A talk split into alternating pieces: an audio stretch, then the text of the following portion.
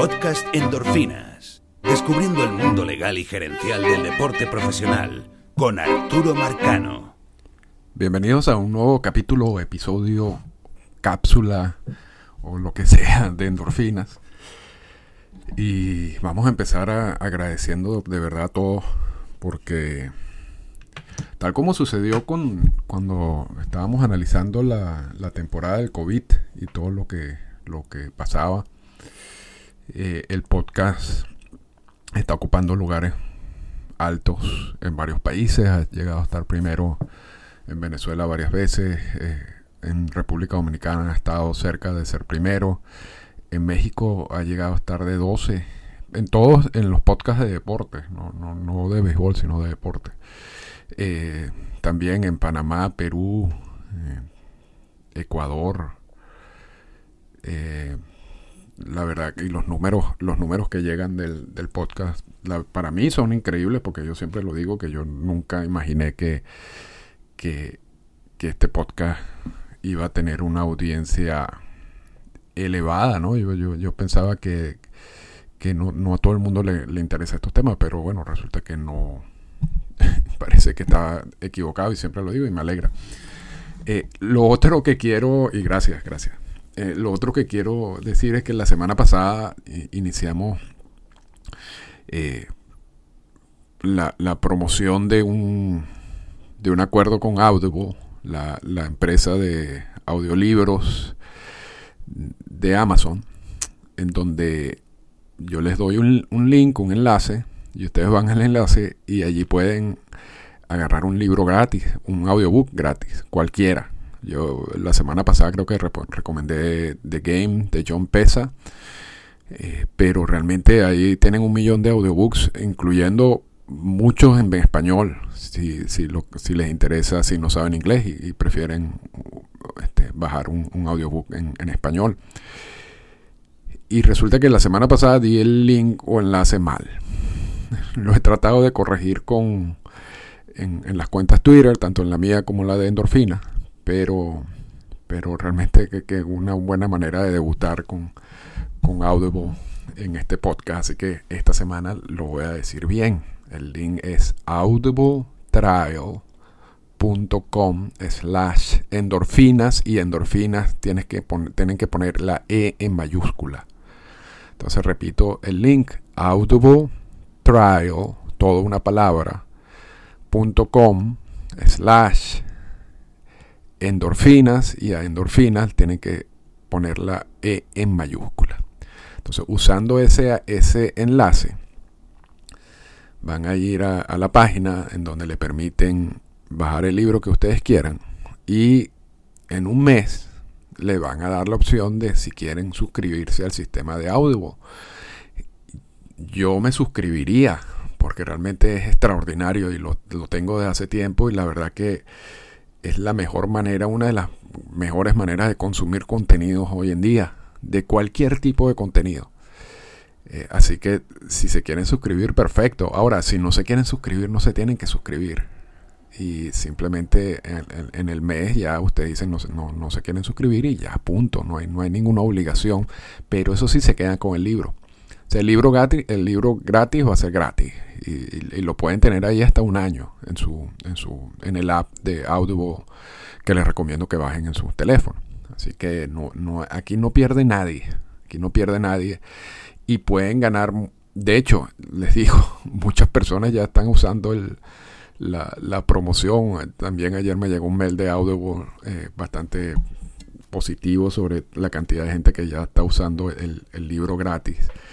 Así que no, no se queden atrás. Eh, pueden hacer The Game, que es de pesa, que es excelente libro. Eh, si les gusta, si les gusta la parte de, de sabermetría, pero no a profundidad, pueden estar, están los libros de Keith Law. Si quieren irse a la parte de detectives o de novelas policiales, están los libros de Michael Connolly. Por cierto, ayer terminé de nuevo The Poet de Michael Connolly es excelente libro. Eh, en fin, hay mil opciones, mil opciones. Hay un libro de Stephen King extraordinario como audiolibro, extraordinario, pero Eh, después, ahorita no, no recuerdo el nombre, pero también dura como 20 horas, 21 horas. Y, a diferencia de The Game, de Pesa, que también dura 20 horas, el, eh, The Game es una historia donde uno conoce, lo decíamos la semana pasada, donde uno conoce los, los protagonistas, ¿no? Porque son de la vida real, Bot Selig y todo ese tipo de cosas, ¿no? Este, la novela de Stephen King, yo creo que hay que tener un poco de, de, de experiencia con los audiobooks antes de meterse una novela de 20 horas, porque no es fácil hacerle el seguimiento. Pero, pero bueno, usen, repito, audibletrial.com slash endorfinas y la E de endorfinas va en mayúscula. Y agarren el libro que quieran. Hay, un millón de libros en español también, de todo tipo, desde García Márquez para hasta donde sea. Hoy vamos con un tema que me lo han pedido bastante y, y vamos a empezar diciendo que en, que, realmente lo que estoy tratando aquí con este podcast es dar información. De hecho, yo creo que descubrí algo que, tenía tiempo buscándolo y, es una respuesta importante, ¿no? por lo menos para mí, para la gente que estudia todos estos temas y, eso lo, lo voy a decir ahora. Pero este es un tema, el tema del draft mundial o el draft internacional. Este es un tema que genera mucha polémica porque yo creo que mucha gente, hay mucha gente involucrada en el negocio de, la producción y, negociación de peloteros que son profesionales y lo hacen de estupenda manera. Eh, hacen una inversión económica grande en, eso y, tienen cuidado en la cantidad de detalles que, que, están relacionados con esto, ¿no? Y hay mucha gente que no lo hace, que que realmente ah, tiene operaciones que son al menos criticables, ¿no? Pero, pero eso, eso pasa en esa industria que es una industria muy delicada porque trabaja con niños. Y también pasa en otras industrias relacionadas con el deporte. O sea, eso no, eso no, esa no es la diferencia. Y, yo, soy, yo he sido uno y la gente que me conoce sabe que he criticado mucho cuando las cosas no están funcionando bien. O sea, eso está, y lo he puesto por escrito además. O sea, en libros y en capítulos y en artículos de derecho y todo eso. O sea que por eso no, eso no es, ese no es el punto que quiero destacar aquí. Pero lo que sí me parece como hasta absurdo en este mundo, bueno, en este tema, es que independientemente de lo que uno diga, te terminan cayendo en redes sociales por un lado o por el otro. Y sobre todo, sobre todo cuando uno toca el tema, por ejemplo, de por qué sería conveniente un draft mundial o por qué, cuáles serían los puntos de un draft mundial. Yo creo que ahorita ya ni siquiera eso es algo que vamos a tocar porque ya pareciera inevitable. Pareciera inevitable. Pero independientemente, si, uno toca este, tema y, habla de ese punto, entonces la gente que está involucrada, que me escucha, o, alguna gente que está involucrada en la producción de peloteros que me escucha y que se molesta porque yo digo algo que no coincida con lo que ellos dicen, entonces empiezan los distintos ataques por redes sociales. Y, y, y la verdad que a mí me parece eso honestamente, honestamente, con todo respeto, una infantilada, porque aquí lo que se hace es compartir información. O sea, yo comparto una información en mi punto de vista. Si ellos tienen otro punto de vista o tienen otra información, bueno, tendrán sus medios para comunicar esa información. Pero callar a una persona o tratar de que una persona se calle para que no omita sus opiniones, no siga con sus opiniones, usando cualquier vía, yo creo que eso no tiene ningún tipo de sentido, es, es inmaduro, es inmaduro porque así como se tocan estos temas, se tocan mil temas. Y, eh, y, no solamente yo en Estados Unidos. esto, yo siempre digo que endorfinas, más que, o sea, más que un podcast, es como un ejercicio académico, donde uno da información, donde doy información, eh, producto de la investigación, y, doy algunas opiniones, pero eso no quiere decir más nada de eso. Entonces, yo espero que esta oportunidad esta conversación, que repito, se va a sentar mucho en la parte académica y de evolución. Eh, si no le gusta a algunas personas, bueno, hagan su investigación y expongan sus argumentos profesionalmente. de una manera, de una forma madura, ¿no? Por la, para que uno entienda además qué es lo que están defendiendo, qué es lo que no les gusta, eh, sin, sin, necesidad de otros ataques. Pero bueno, también conocemos cómo, cómo manejan las redes sociales y hice esa, esa pequeña antesala porque realmente esto es un tema que a veces evito porque cansa, porque cansa. Pero, pero yo decía, bueno, vamos, vamos, vamos ya, ya a entrar en tema. El, el draft mundial o el draft internacional, primero, ¿por qué está en el convenio laboral? ¿O por qué es parte de las discusiones del convenio laboral? Yo creo que esa, es una pregunta clave. Es una pregunta clave porque eso, estos son los tipos, el tipo de tema que tú no lo vas a leer, no lo vas a estudiar en un programa de gerencia deportiva en Estados Unidos ni en Europa, ni lo vas a estudiar en un programa de derecho deportivo en Estados Unidos ni en Europa, porque no les interesa. No hay material eh, bibliográfico y modestia aparte, quitando los míos, sobre este tema en inglés y expuesto de una manera formal y profesional. No hay, no existe. Entonces, estos programas de gerencia deportiva o de derecho deportiva obvian o, no le dan peso a esta situación. Y para uno sí es importante. De hecho, para el béisbol es muy importante, porque la fuente más eh, clave esencial de, peloteros está en, en, la firma de peloteros en Latinoamérica, especialmente la firma de peloteros dominicanos y venezolanos. Y, en algún momento se firmaban más de mil peloteros anuales de, esas firmas de Julio II. Y, y, son todas esas firmas las que terminan llenando las ligas menores y de allí sale ese porcentaje de casi 30% de jugadores nacidos fuera de los Estados Unidos que, que están en grandes ligas. Entonces, es evidentemente algo importante.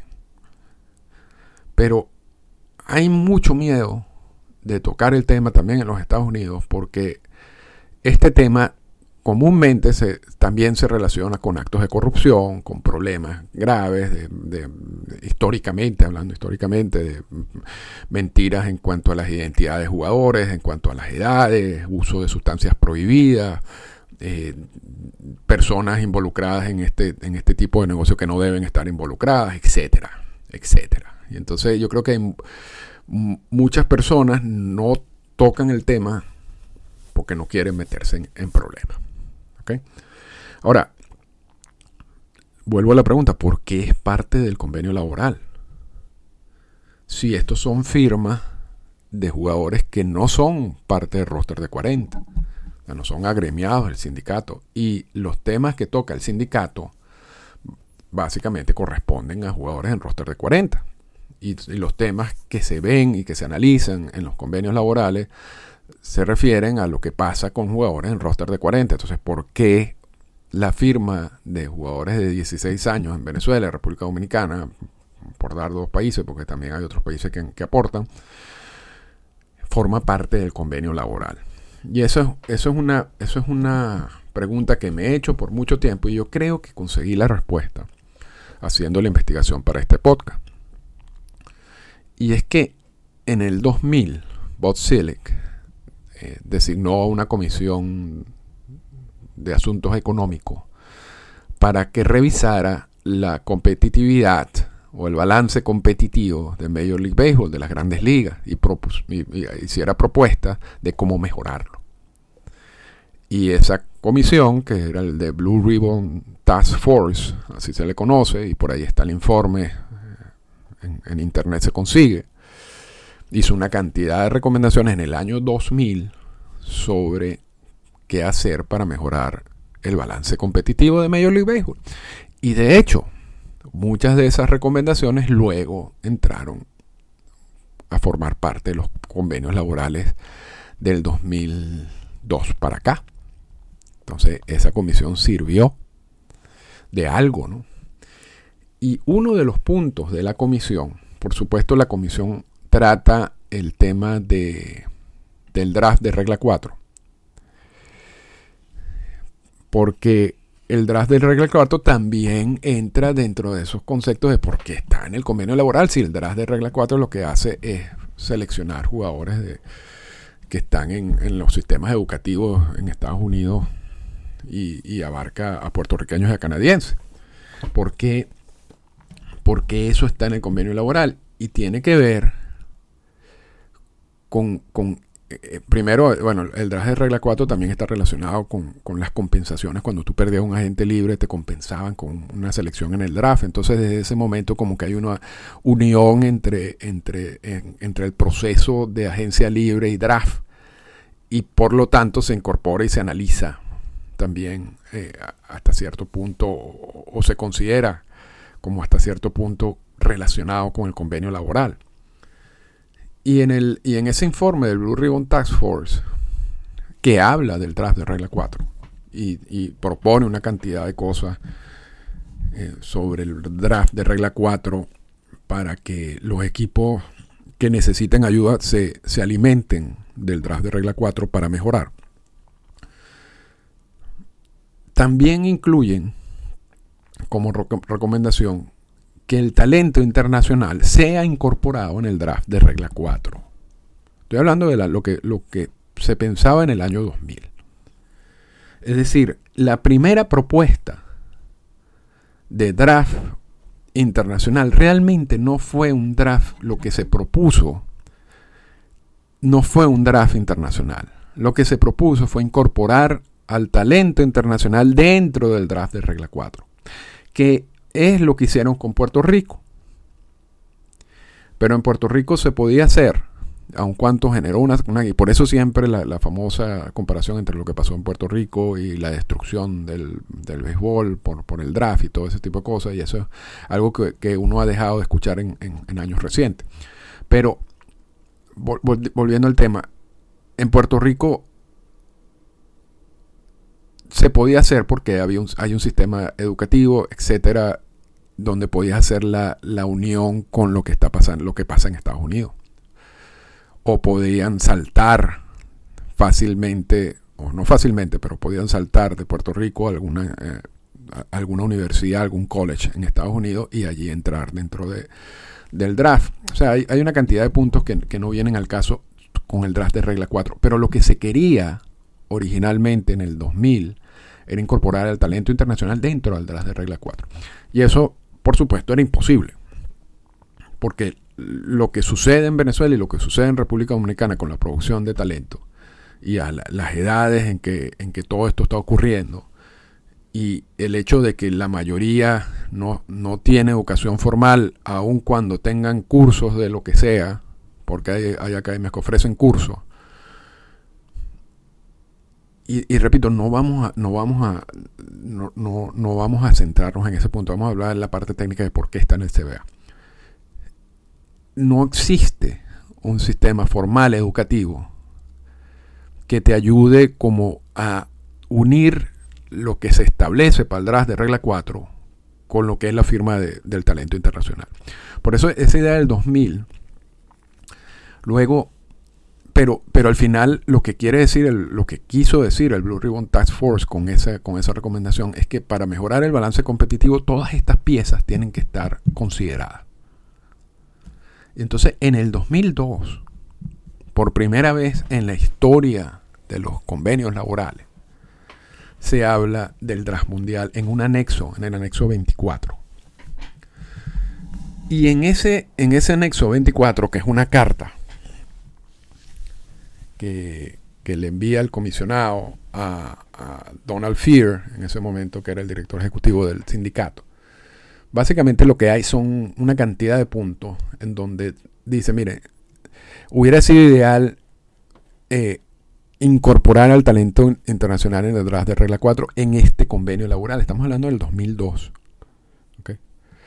Pero realmente hay una cantidad de aspectos que no sabemos cómo, cómo podría funcionar esto. Entonces, ese anexo 24, lo que habla, lo que dice, una cantidad de puntos, y se crea una comisión y una subcomisión, o sea, en donde se va a estudiar el draft internacional.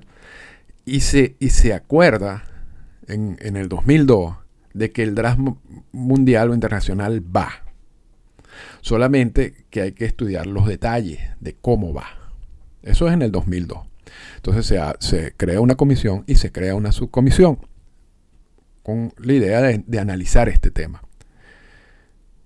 El convenio laboral de 2002 vence y en el siguiente convenio laboral no hay nada sobre el draft internacional, sobre la firma de peloteros internacionales. Absolutamente desaparece del convenio laboral.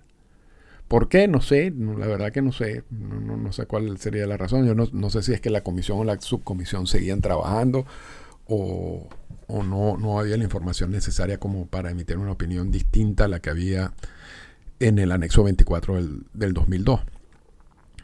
Y luego en el 2012 regresa el punto de la firma de peloteros internacionales y regresa la opción del draft internacional en el anexo 46. Y el anexo 46 lo que hace es... Ya, ya, ya el anexo 24 es simplemente unas cartas donde se recomiendan unos puntos y la creación de una comisión o una subcomisión. En, el, ya en el 2000, en el anexo, en el CBA del 2012, en el anexo 46, ya sí se especifica lo que es el proceso de firmas internacionales. O sea, ya el anexo 46 del, del CBA del 2012 ya es un instrumento que se usa para las firmas internacionales. Y se, y se crea un sistema parecido a un draft. Con la, de hecho, se, se acuerda también de que al final de ese convenio del 2012 vendría un draft básicamente. Y que, y que, ese, que, que ese sistema establecido en el anexo 46 del 2012, del 2016, serviría como de base para ese draft.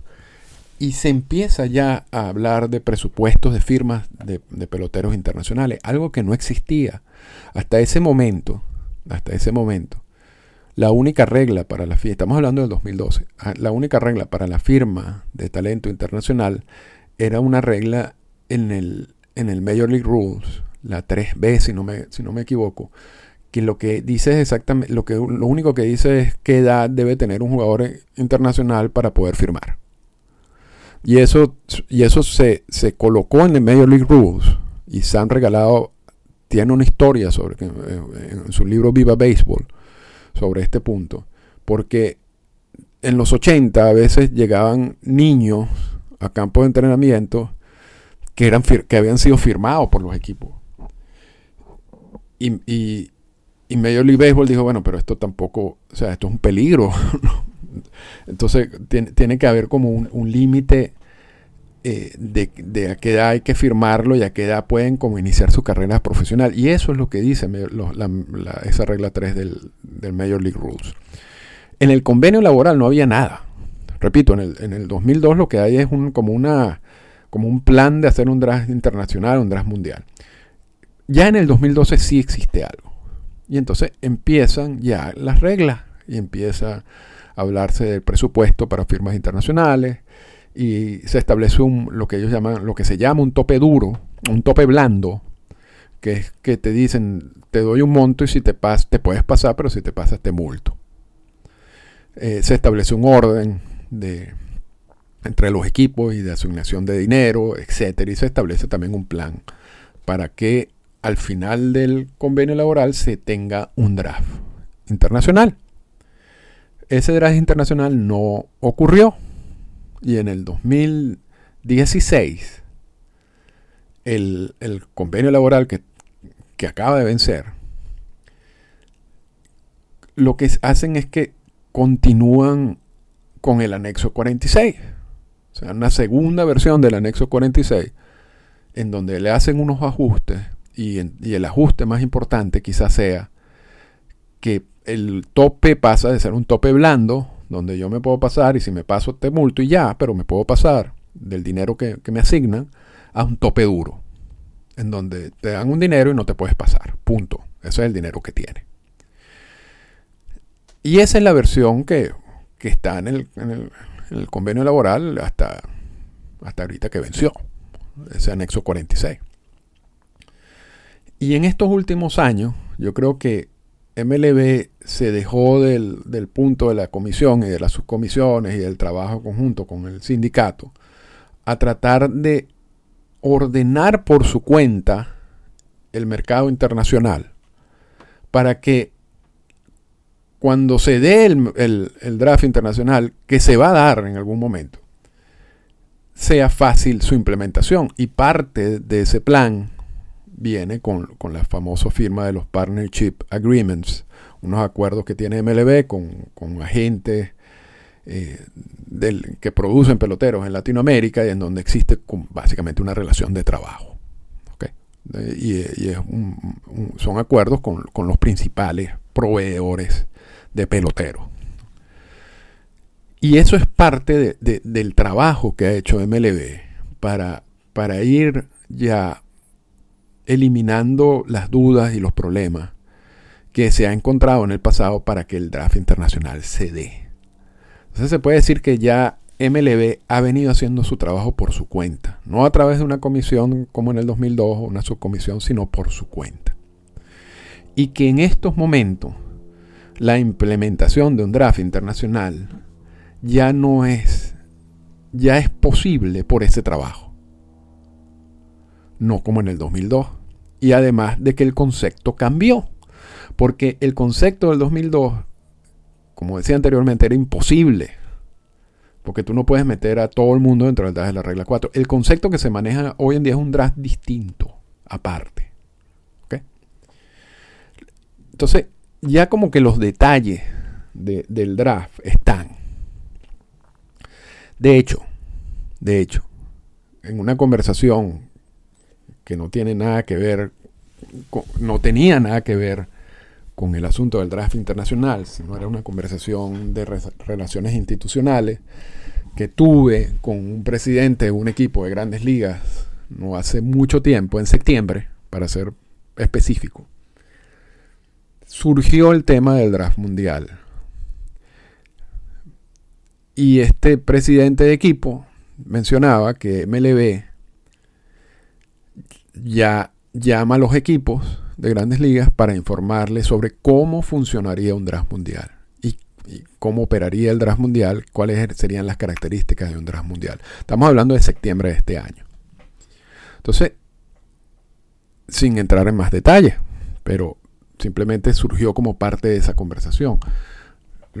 Lo que me lleva a pensar de que ya existe por parte de MLB un documento al menos específico sobre cómo sería un draft mundial.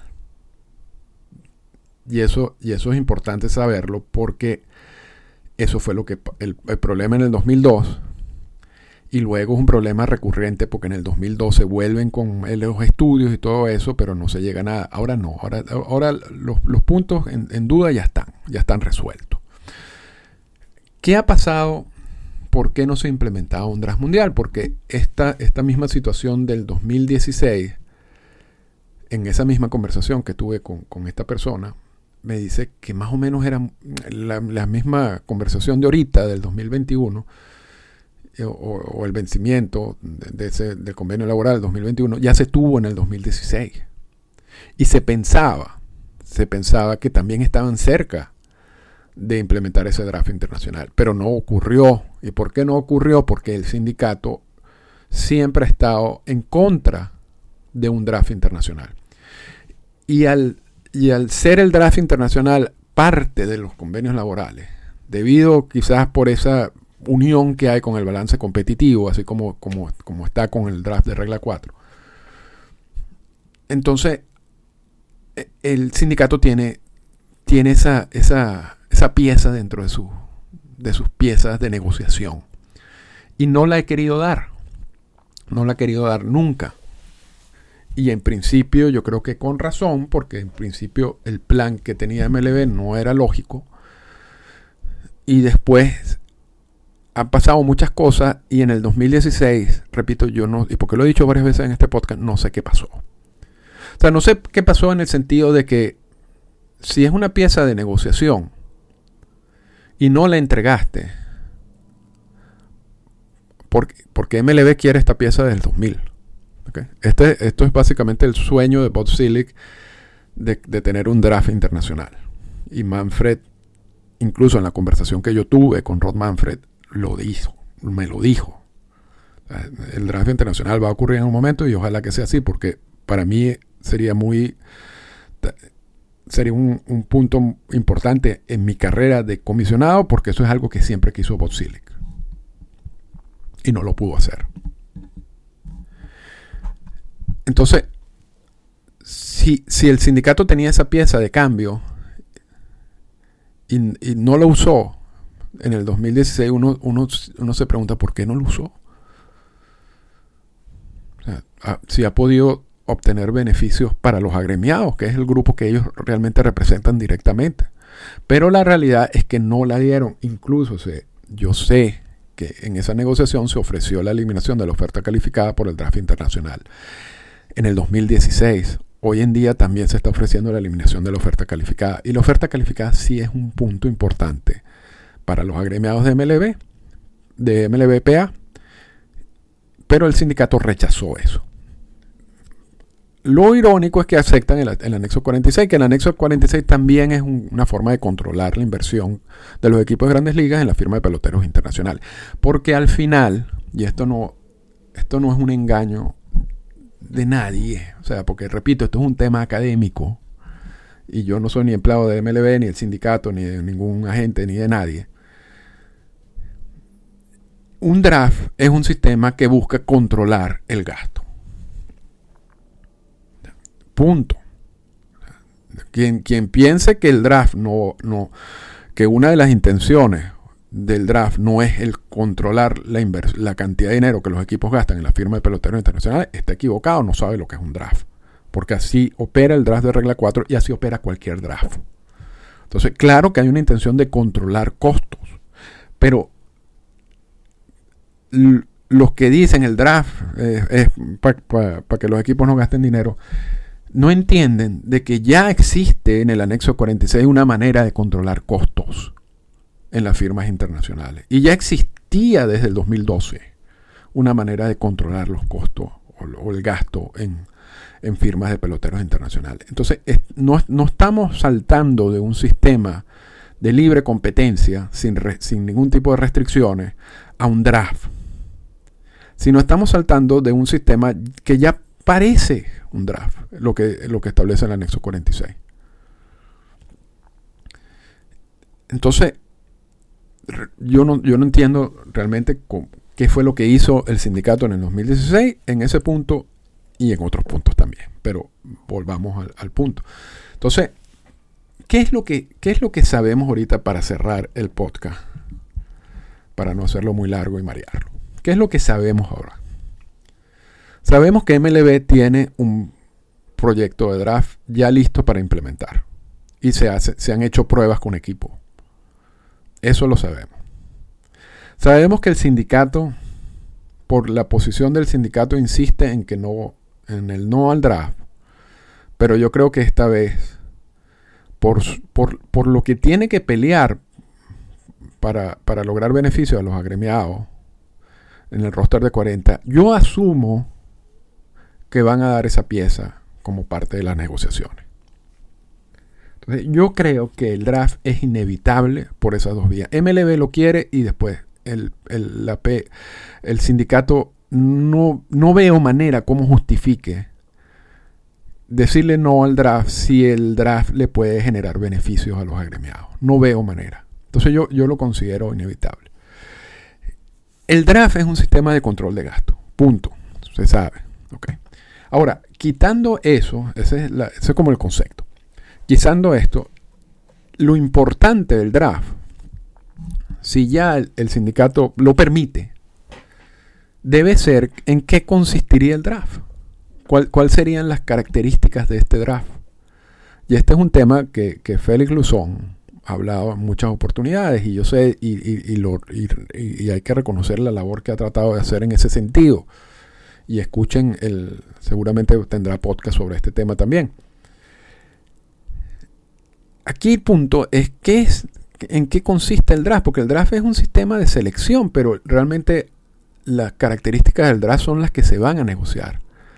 Y donde debe haber importancia, repito, si, el, si MLB, si la PA acepta el draft, es en el trabajo, en esas características del draft. ¿A quién abarca el draft?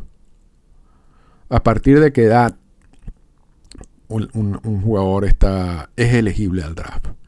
¿Qué cantidad de dinero se va a asignar al draft? ¿Cuántas rondas va a haber en el draft?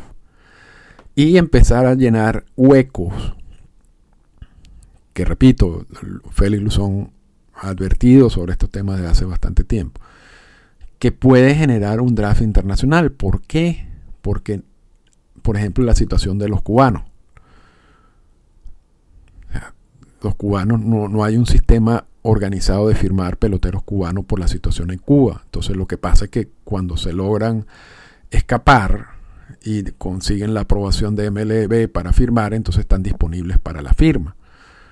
¿Qué, cómo, cómo, cuadraría de eso dentro de un sistema de un draft internacional? ¿Qué pasa con las ligas internacionales? Y aquí es un tema importante para México. ¿Qué pasa con las ligas internacionales? Que tienen ya acuerdos con MLB para la, transferencia, si se quiere, de talento. Y en eso incluyo a México, la Liga Mexicana de Béisbol, incluyo a la Liga de Japón, a la Liga de Corea y a la Liga de Taiwán. En esos acuerdos con estas ligas, MLB tiene una forma de cómo el talento que pertenece a los equipos de esas ligas puede saltar a las grandes ligas. Y existe una manera en que los jugadores sean agentes libres de esa liga y firmen como agentes libres en, grandes ligas, sin estar afectados ni por el anexo 46 ni por ninguna de las reglas de, de firma de jugadores internacionales.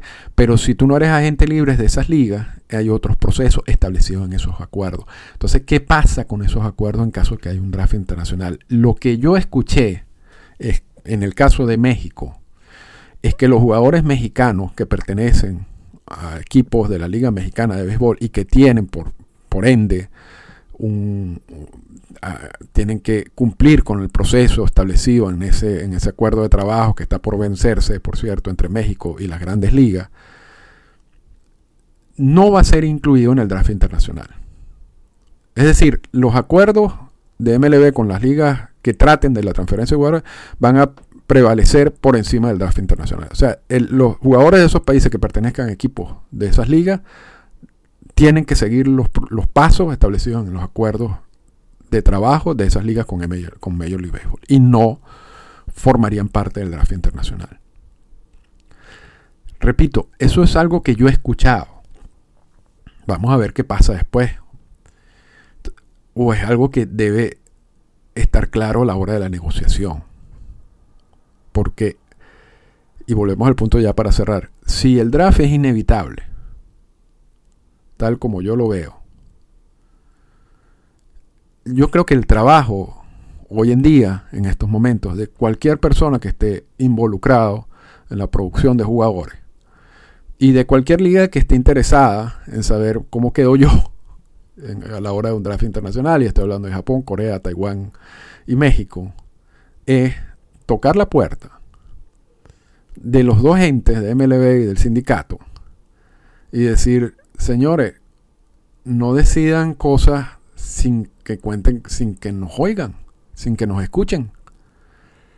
Porque quizás ustedes van a decidir un draft internacional bajo lo que ustedes quieren hacer, pero, pero hay otros puntos que yo podría aportar para que ese draft internacional funcione de una mejor manera. Entonces, no es tanto el draft en sí, el concepto. O sea, eso no, es lo que da miedo. Aquí lo importante son los datos, los detalles del, del draft. Cómo lo estructuran. Y es allí donde las personas, en dado caso que me están escuchando, que están involucrados en ese negocio, de alguna manera u otra, yo creo que están en todo su, su derecho de tocar la puerta y ver qué es lo que está pasando y cómo se puede construir ese draft. Porque si no, va a pasar lo que ha pasado históricamente con MLB. Y, y, eso siempre ha sido así y yo dudo que eso cambie. Y es que MLB va a imponer lo que ellos quieren imponer.